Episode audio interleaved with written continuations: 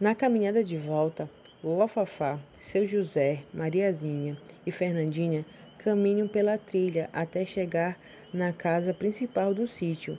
Nessa caminhada já são 17 e 30 da tarde e a noite, como é de comum, já está aparecendo e os sons e os sons da noite o acompanham. Os animais e insetos noturnos começam a sua cantaria. Mariazinha fica assustada, mas fica caladinha e segue andando segurando firme a mão de sua avó. Logo, elas chegam até a casa principal e vovó manda as duas para o chuveiro enquanto prepara o jantar. Depois do jantar, vovó senta com as suas netinhas na varanda para admirar a noite. Maria fica inquieta, ouvindo tantos sons diferentes e não se aguenta e pergunta: Vovó, que som é esse que está fazendo bu, bu, bu? E já, e já estou com medo. Vovó Fafá tenta acalmar Mariazinha. Calma, Maria, não precisa temer. Esse som é o som dos sapos machos cantando para suas fêmeas. Eles estão à procura de uma parceira para namorar. Mas Maria continua incomodada e fala: Mas eles precisam fazer tanto, tanto barulho assim, vovó? Rindo, vovó diz: Ai, ai, só você mesmo, Mariazinha.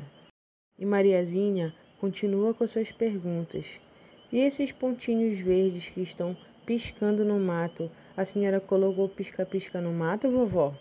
Vovó Fafá afirma a vista em direção ao que Mariazinha está olhando para ver o que ela está querendo mostrar. E ela abre um sorriso e diz: Esses são vagalumes, eles estão piscando, Mariazinha. Mariazinha, não satisfeita, continua com seus questionamentos. Mas por que, vovó? Eles piscam.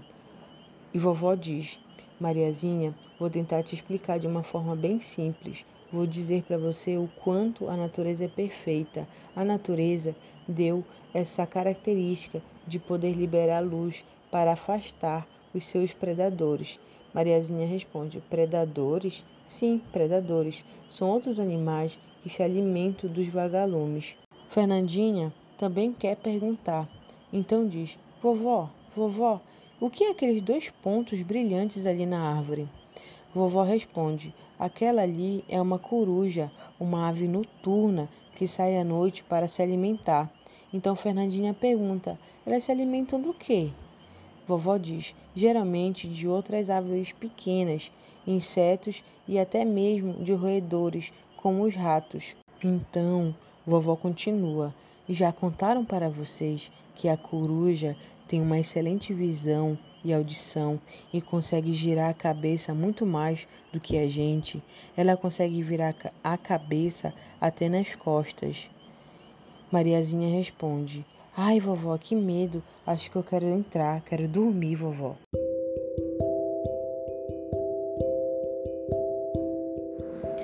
Rindo da situação, vovó Fafá coloca as netinhas para dentro e as põe na cama dá um beijo de boa noite e segue para o seu quarto para descansar.